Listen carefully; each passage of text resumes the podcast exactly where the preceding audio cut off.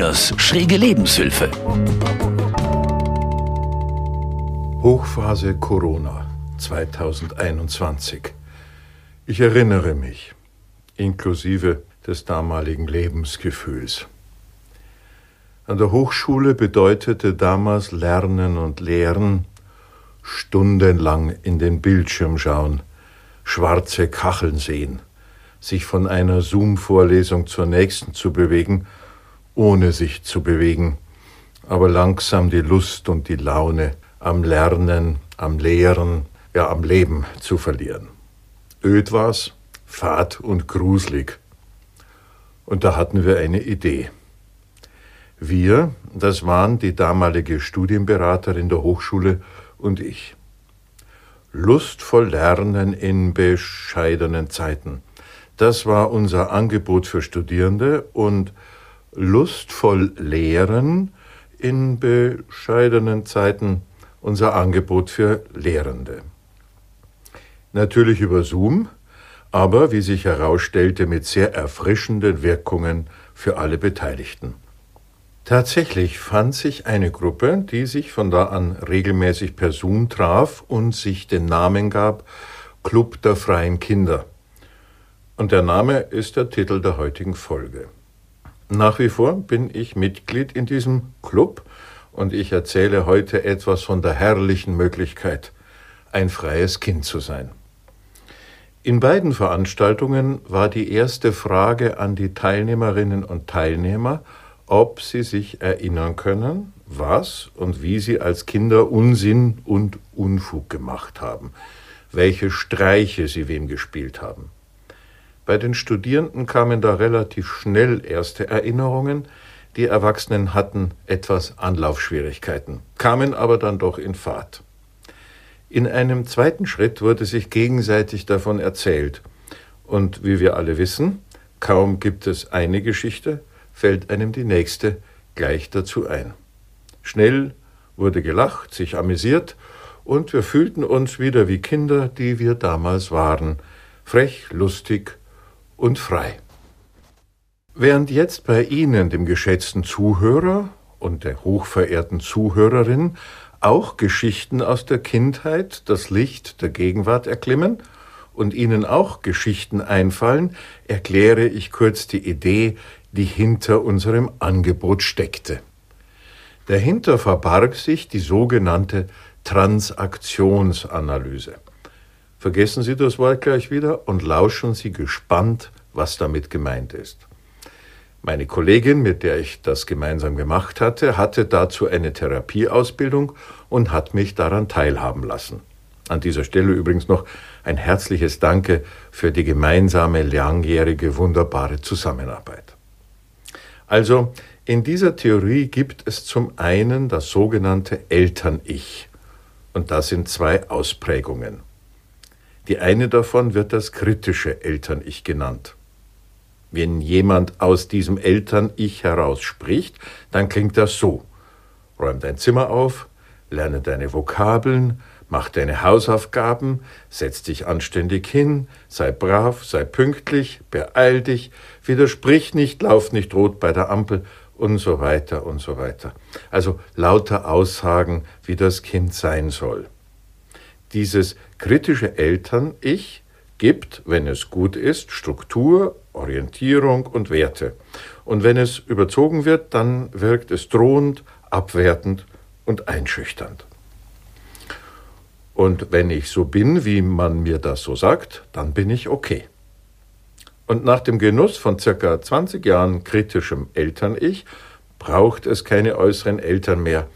Es genügt die Erinnerung oder ein Anlass, um die kritische Sicht der Eltern zu aktivieren und andere Menschen und deren Verhalten kritisch zu bewerten.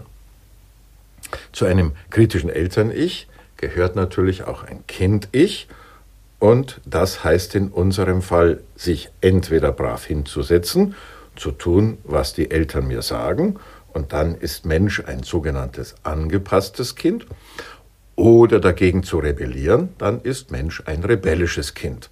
Das sind zwei Varianten des sogenannten Kind-Ich. Und auch dort gibt es Überziehungen. Das eine wäre dann ein überangepasstes Kind und das andere ein rebellisches Kind, das aus Prinzip rebelliert. Ja, und das zweite Eltern-Ich ist das Fürsorgliche. Das ist das Eltern-Ich, das das Kind auf den Arm nimmt und tröstet, wenn es sich wehgetan hat, das es beruhigt, wenn es Angst hat, das dafür sorgt, dass es etwas Gutes zu essen gibt und die richtige Kleidung parat liegt. Und auch hier gilt, es braucht die Eltern nicht mehr, um diesen Impuls zu aktivieren, dieses Eltern-Ich aktiv werden zu lassen, um sich fürsorglich zu verhalten, wenn Bedarf ist. Und auch hier gibt es wieder die zwei Varianten des Kind-Ichs als Reaktion wie oben, das angepasste oder das rebellische. Wenn ich als Kind mir wehgetan hatte, dann war ich sehr dankbar, wenn ich getröstet wurde. Aber wenn mein Vater mich an der Hand nehmen wollte, um mich fürsorglich über die Straße zu führen, wurde ich rebellisch und rief selber machen. Die Interventionen, die die Eltern damals gesetzt haben, also kritische oder fürsorgliche, die sind damals wie heute sicherlich in den meisten Fällen noch sinnvoll, aber für die Gegenwart nicht mehr wirklich ganz ausreichend und auch oft nicht mehr ganz angemessen. Das Erstaunliche ist nun, dass wenn das Eltern-Ich oder das Kind-Ich aktiviert wird, also in bestimmten Situationen des Alltags, wir uns dann tatsächlich emotional genauso erleben, eben als kritische oder fürsorgliche Eltern oder als angepasste oder rebellische Kinder. Nun entwickelte sich, hoffentlich, im Laufe des Lebens eine dritte Instanz, die in dieser Theorie das Erwachsenen-Ich genannt wird. Also die Fähigkeit, in verschiedenen Situationen selbst erwachsen entscheiden zu können. Also abzuklären, was ist jetzt wichtig, was ist notwendig, was ist sinnvoll in dieser und jener Situation. Also es dürfte nach wie vor sinnvoll sein, im Verkehr rechts zu fahren und bei Rot an der Ampel stehen zu bleiben. Das Zimmer muss aber nicht jeden Tag aufgeräumt werden und manchmal ist es angebracht, sich anzupassen und manchmal ist es angebracht, Widerstand zu leisten, je nachdem, was eben sinnvoll und der Situation angemessen ist. So, und jetzt erinnern Sie sich vielleicht an die Situationen, die ich oben eingangs beschrieben habe. Also Unfug gemacht haben, Streiche gespielt wurden, gelacht wurde, das Leben herrlich aufregend und frei war. Also bei mir war das dann der Fall, wenn ich am Isarhang herumklettern konnte, Höhlen erforschen, Staudämme bauen, auf Bäume klettern und über Äste herunterrutschen. Ja, und das ist genau das Kind-Ich, das wir aktivieren wollten. Und das wird das freie Kind-Ich genannt.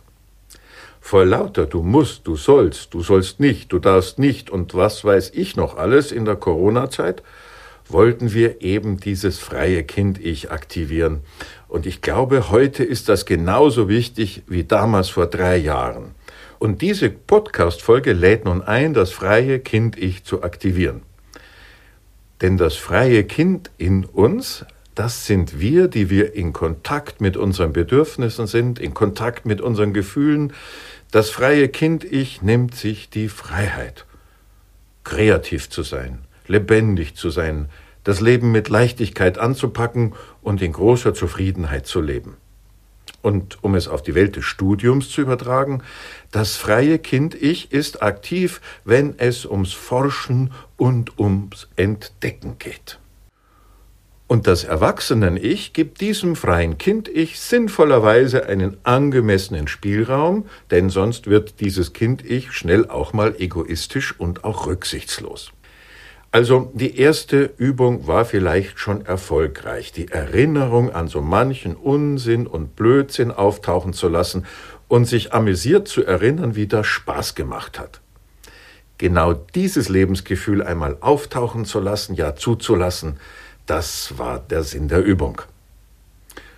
Wir haben es ja tatsächlich geschafft, unser Leben so mit Regeln zu versehen, dass es nicht nur verregelt, sondern geradezu verriegelt ist, real und in unseren Köpfen. Das hat schon Goethe 1828 beschrieben in einem Gespräch mit Peter Eckermann. Er schreibt, es darf kein Bube mit der Peitsche knallen oder singen oder rufen, sogleich ist die Polizei da, es ihm zu verbieten. Es geht bei uns alles dahin, die liebe Jugend frühzeitig zahm zu machen und alle Natur, alle Originalität und alle Wildheit auszutreiben, so dass am Ende nichts übrig bleibt als der Philister. Philister, das muss ich vielleicht erklären, sind ehemalige Studenten, die ihr Studium abgeschlossen haben und nun berufstätig sind und, wie Goethe wohl meint, ziemlich langweilig sind. Es scheint so, als ob wir mit unseren vielen Vorschriften, Regeln, Gesetzen die Welt kontrollieren wollen, was wir eh nicht können, und uns dabei unserer eigenen Lebendigkeit berauben. Es geht aber auch anders. Einer meiner aktuellen Fastenvorsätze für die aktuelle Fastenzeit lautet, einmal täglich darf mein freies Kind ich spielen. Wenn es in der Fastenzeit um die Freiheit der Kinder Gottes geht, also sich zu befreien von Abhängigkeiten aller Art, dann ist doch die Aktivierung des freien Kind-Ichs eine wunderbare Übung. Und sich frei zu machen von so manchem Regelwerk im Kopf, das so überflüssig wie hinderlich auch für die Lebensfreude ist. Jeden Morgen wache ich und mein freies Kind-Ich auf und suchen nach günstigen Gelegenheiten, aktiv zu werden. Hier einige Beispiele. Auf meiner letzten Zugfahrt stand im Gang ein großer schwarzer Trolley so ungünstig, dass man weder vorbeikam noch Platz hatte, sich irgendwie hinzusetzen. Nun springt ja sofort das bereits benannte kritische Eltern-Ich an und muss sich darüber aufregen und ärgern. Das Erwachsenen-Ich überlegt sich, wie viel Aufwand hier sinnvoll und nötig ist, um das Trolley-Problem zu lösen und lässt die Sache nach Abwägung aller für und wider auf sich beruhen. Das freie Kind Ich hat den Schalk im Nacken und beginnt eine kleine Unterhaltung mit dem Trolli. Hallo Trolli, wo willst du denn hin?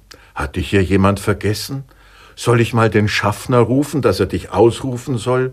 Trauriger schwarzer Trolli sucht seinen Besitzer, der ihm abhanden gekommen ist? Die nahestehenden und nahe sitzenden Zugfahrerinnen und Zugfahrer vertiefen sich, wie ich erkennen kann, in ihrer Zeitung, während ich spreche, oder schauen angestrengt aus dem Fenster und besonders intensiv ins iPhone. Mein Trolley ist gesprächig und ich wiederhole, was er mir zuflüstert. Was? Du bist den ganzen Tag schon auf den Rollen? Und du bist offensichtlich so bepackt, dass du Rollenschmerzen hast? Soll ich dich etwas erleichtern? Ob jetzt der oder die Trolley-Inhaberin oder Inhaber kommt, weil es ihm oder ihr doch mulmig wird, was da jetzt mit dem Trolley passieren könnte, ist mir ziemlich egal. Ich habe meine Freude, mein freies Kind spielt, mein emotionaler Haushalt ist ausgeglichen. Oder wenn Sie Kinder haben. Wenn ja, dann dürfte das kritische Eltern-Ich öfter einmal zum Tragen kommen, das freie Kind-Ich vermutlich nicht.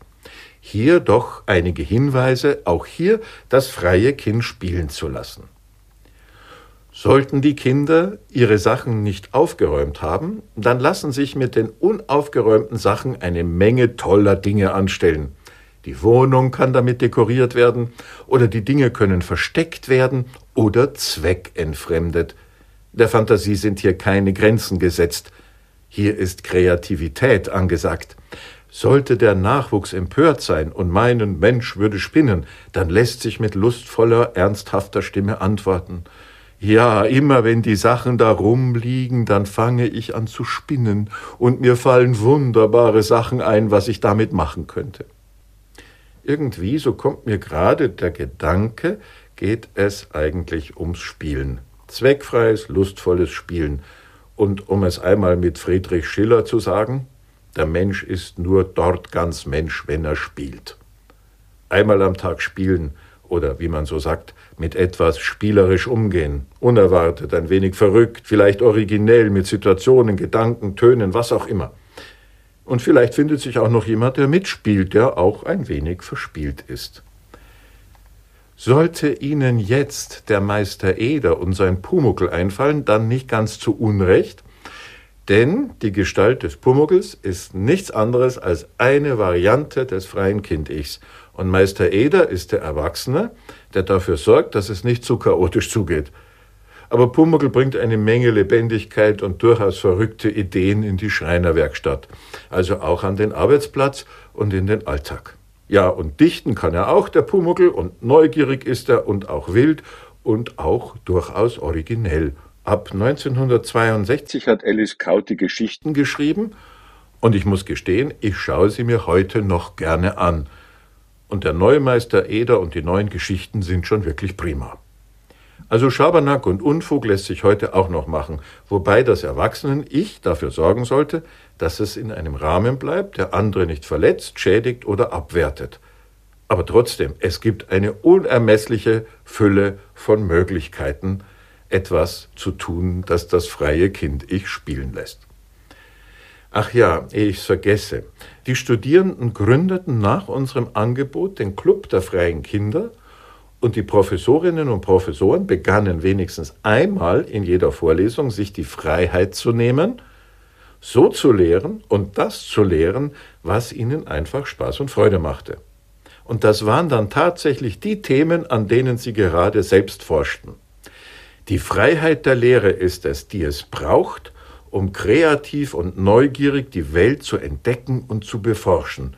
Und ohne das freie Kind so glaube ich, geht da gar nichts. Vielleicht ist das freie Kind-Ich bei Ihnen gerade ein wenig erwacht und hofft darauf, dass es die Erlaubnis bekommt zu spielen. Geben Sie ihm eine Chance. Täglich mindestens einmal. Das war Lenas schräge Lebenshilfe, ein Podcast der katholischen Hochschulgemeinde der Technischen Hochschule Rosenheim. Getextet und gesprochen von Hochschulseelsorger Karl-Heinz Lehner. Produziert vom katholischen Medienhaus St. Michaelsbund. Wir machen auch Ihren Podcast.